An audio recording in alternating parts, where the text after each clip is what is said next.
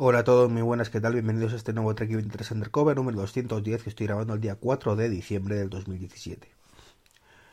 Un podcast en el que, como podéis notar, tengo la garganta y la nariz un poquito de aquella manera, pero que tenía mucha ganas de grabar ya que la semana pasada fue imposible grabar ningún podcast. Es cierto que libré un día, pero no, no hubo tiempo físico, tenía demasiadas cosas en, en ese momento que hacer y no, no pude sacar el tiempo necesario para, para grabar. Bueno, como podéis imaginar, ya después de estas dos semanas, bueno, pues ya acabó la oferta del, libro, del Black Friday. Y Ciermón de que puse, entonces ya no, no tenéis el saca partido tu Apple Watch por 1,99, sino que está de nuevo en 2,99. Quería hablaros también de las bases Qi. Sabéis que os he comentado varias veces que estoy en proceso de abrazar esta tecnología. He probado varias bases, la mayoría han salido por donde llegaron, de vueltas a Amazon en este caso. Y hay unas que, bueno, que estoy muy contento con ellas, que son las de las de IKEA, ya os hablé de ellas. Y hay otras que, compré después, que son las de Ugrim. Os pondré un post eh, a lo largo de esta semana, analizando un poquito todo lo, lo que tengo ahora mismo en, casa. Eh, de verdad, disculpadme, pero es que tengo la nariz que no, puedo respirar.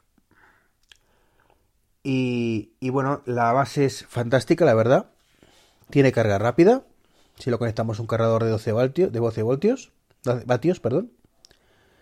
Es de cristal, o al menos parece de cristal, un peso bastante consistente, muy discretita. Muy, muy discretita. Es negra, eso sí. Yo quería, la verdad, que poner en las mesillas las de Ikea encastradas, pero primero estaban agotadas. Y segundo, bueno, pues mi mujer, eso del bricolaje, pues sabe que no lo llevo muy bien. Y no le molaba mucho la idea. Así que nada, al final opté por esta Sugreen, que he estado probando y que perfecto. Además tiene un LED azul que se ilumina cuando carga, pero no es como el modelo anterior que os comenté que, que parece un arbolito de Navidad. Eso era mortal por la noche.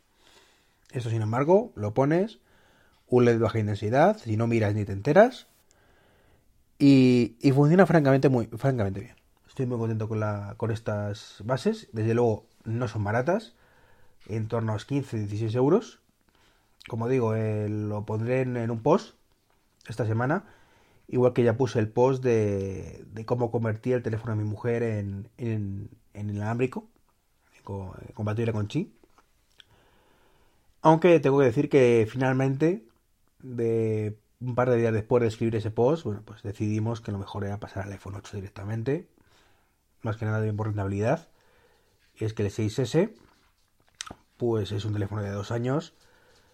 Y es un buen momento para venderlo ahora. Estoy pidiendo, por si alguno os interesa, 500 eh, euros. Son negociables, ¿de acuerdo? Si me ofrecéis 499, acepto.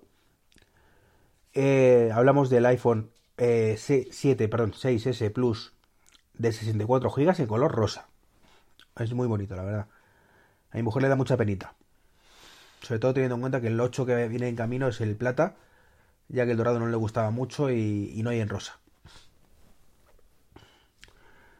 Y más cosas, bueno, pues recientemente, bueno, recientemente como ayer, recibí en casa la nueva adquisición, ah, bueno, fui a buscarlo más bien, la nueva adquisición, se trata de unos altavoces eh, Philips de la gama Fidelio, concretamente del AD7000W, que es un altavoz de tamaño pequeño, pequeño mediano, para una habitación mediana, como de un dormitorio, una cocina, y que tiene la peculiaridad de que es compatible con, AirPlay. El altavoz no suena mal, ¿de acuerdo? No es la octava maravilla. Es un equipo un poco antiguo. De hecho, el firmware, el último que he visto, es del 2011 y, creo que no es fácil de encontrar ahora mismo en, el mercado, por lo menos nuevo. Yo lo he comprado de segunda mano, vi una ofertilla bastante interesante en Wallapop y bueno, me lancé a por ella. Eh, yo particularmente quiero, mi idea es poner un altavoz en cada habitación de la casa, eh, incluyendo baños, incluyendo todo. Y me gusta mucho la idea del multiroom. Es cierto que, que, no, esto no va a ser compatible con el Play 2, ni de coña, Philips además eh, pues lo ha diseñado de aquella manera el tema de actualizaciones de firmware. Tienes que meterte en una página web, no hay, no hay aplicación móvil para ello. Eh, te metes a través del, IP de GetAsync del router y ya te puedes cambiar el nombre del dispositivo, conectarte una red wifi, por defecto genera una propia y actualizar el firmware, pero para eso tienes que conectar un pendrive con la descarga previa del firmware que no hay forma de encontrarla. Me he metido la página de Philips y he sido incapaz de encontrar un firmware para este dispositivo. Y el último es el 2011. Con lo cual me olvido totalmente del Play 2. Sin embargo, bueno, pues sabéis que, a través de iTunes pues se puede hacer multirun con AirPlay 1. Así que en ese aspecto bastante contento y teniendo en cuenta el coste que, he tenido, pues asumo que esto va a ser así. Hasta encontrar algún dispositivo que lo sustituya, compartir con AirPlay 2 y a ser posible pues con, con integrado y demás. Un HomePod mini. De aquí que salga eso, me conformaré con esto. El altavoz, como digo, está muy bien. Sonido, pues no es la octava maravilla, no es como el Bowers, ¿de acuerdo? Que tengo en el salón, pero no está nada mal.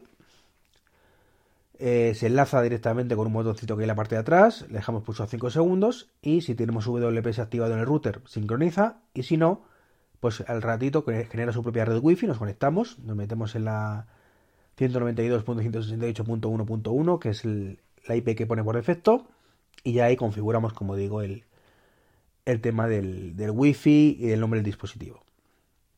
Funciona bastante bien, la verdad, me, me ha gustado mucho el tema. Yo lo compré pensando en la cocina. Se lo dije a mi mujer, mira esto que he encontrado. Su primera reacción fue, ¿y para qué quieres eso? Pues no lo sé, ya lo veremos, estoy pensando en la cocina. No, no, no. En la cocina no quiero más trastos. La verdad es que me daba un poco miedo el tamaño. El tamaño me daba un poquito de respeto, porque no sabía cómo iba a ser. Y me veía poniéndolo en el despacho, aunque en el despacho pues ya tengo la iMac, con lo cual los altavoces no están mal. Y tampoco tiene mucho sentido poner otros altavoces ahí. Pero por fortuna, bueno, pues es tamaño adecuado para mi mesilla. He quitado el radio despertador a fin de cuentas, pues la hora la, puedo mirar en el momento, en, cualquier momento, en, o en la mesilla de mi mujer que tiene otro reloj de radio despertador, o levanto el Apple Watch, o levanto el móvil, o sea, formas de ver la hora por la noche tengo. Así que bueno, no es una cosa del otro mundo, pero está bastante bien. Así que bueno, contento con ello. Si lo veis en segunda mano y la oferta no es mala, mm, lo recomiendo, sinceramente. Nuevo no, porque no está a la venta, pero pero como oferta de segunda mano, pues si, lo veis está bastante bien. Quería comentaros también un temita que me escama bastante. Me escama bastante.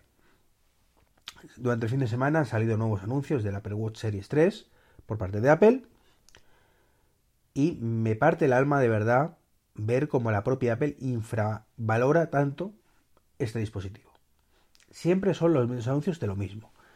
De haciendo deporte, de gente eh, escuchando música y gente cogiendo llamadas o respondiendo un mensaje y poco más.